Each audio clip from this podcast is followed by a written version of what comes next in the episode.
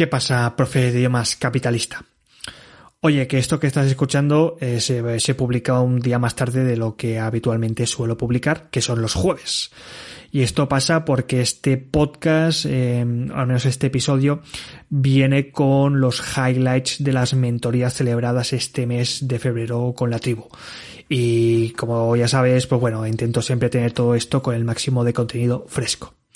Y el problema es que hubo, pues oye, hubo aquí un problema, bueno, no fue un problema, y es que se celebró justamente el miércoles a las 7 de la tarde. Claro, yo publico los jueves a las 5 de la mañana, entre el miércoles que terminamos a las ocho y media y el próximo día de publicación, que es el jueves a las 5, pues no, no me dio tiempo aquí a grabar nada.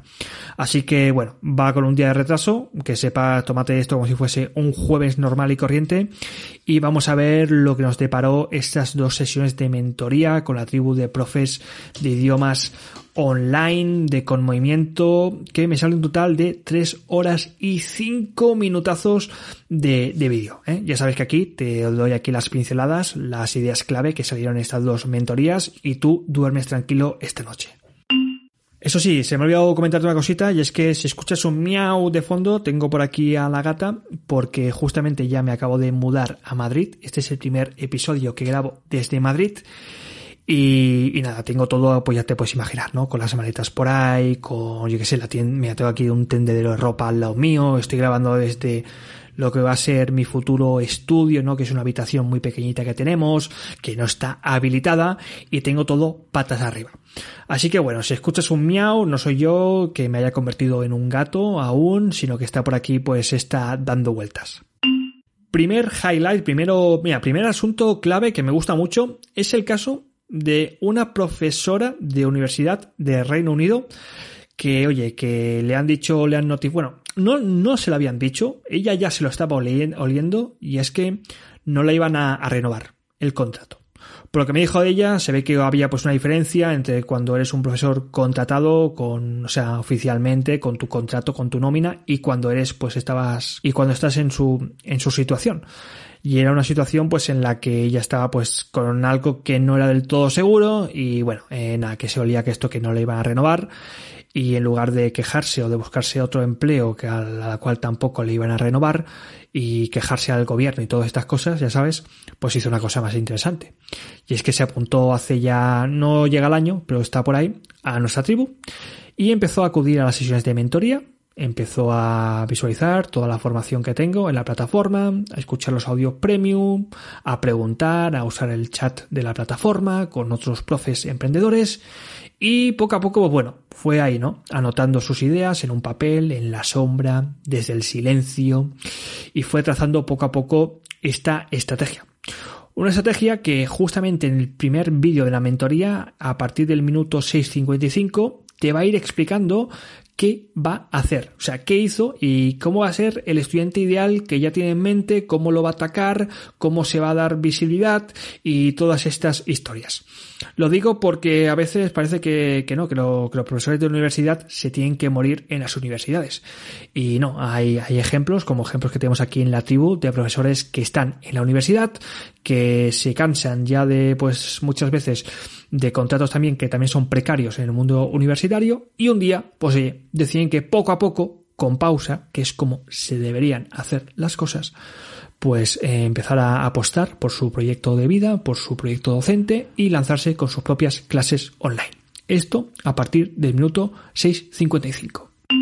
Sergio, eh, yo que esto de emprender online, esto de que ahora me tengo que hacer aquí redes sociales, montarme una página web, que si un canal de contenidos para darme a conocer, a mí esto me da, me da mucho trabajo. Bueno, se puede conseguir alumnos vivir de clases online sin todo esto?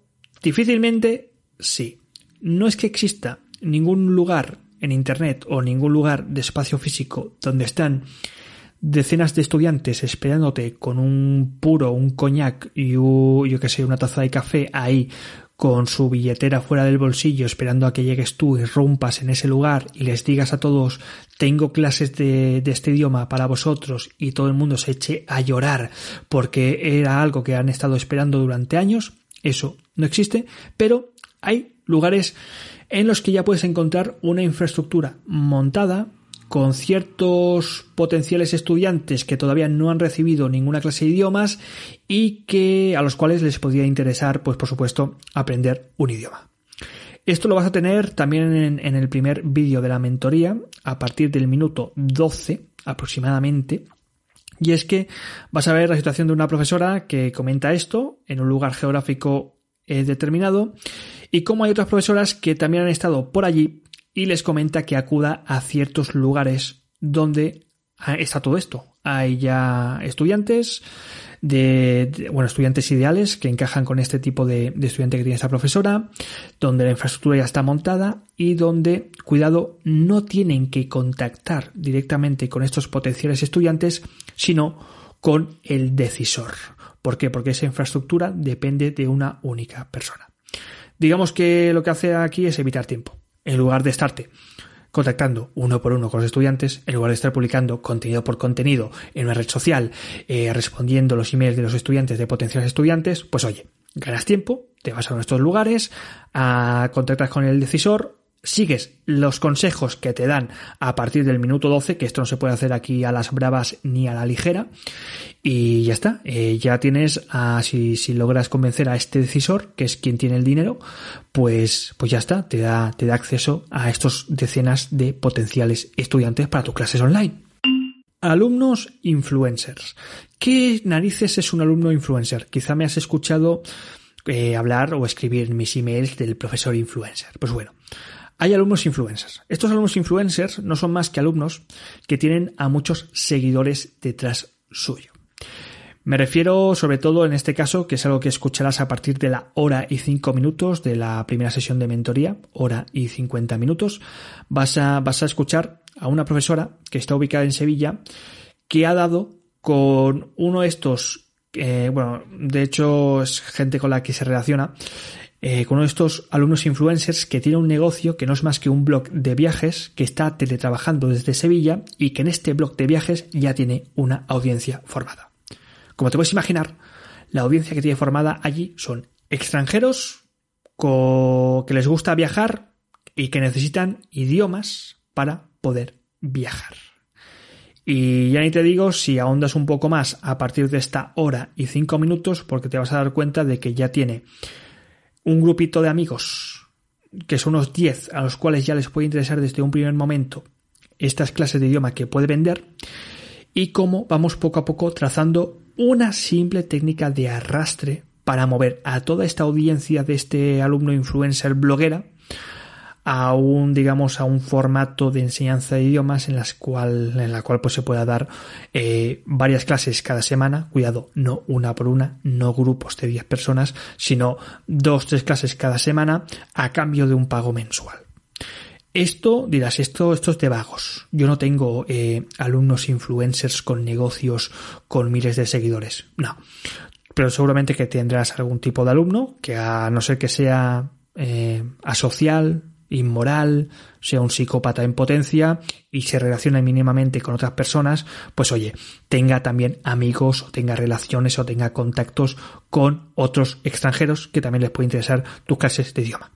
Si eres un poco listo, un poco lista, escucha estos minutos y vas a ver cómo puedes aprovecharte de alumnos que ya tienen otros contactos para hacer esto que se llama comúnmente llamado el efecto bola de nieve. Es decir, ganar alumnos de una forma muy vaga aprovechando a uno que ya tiene una infraestructura montada a nivel de relaciones y a nivel de networking.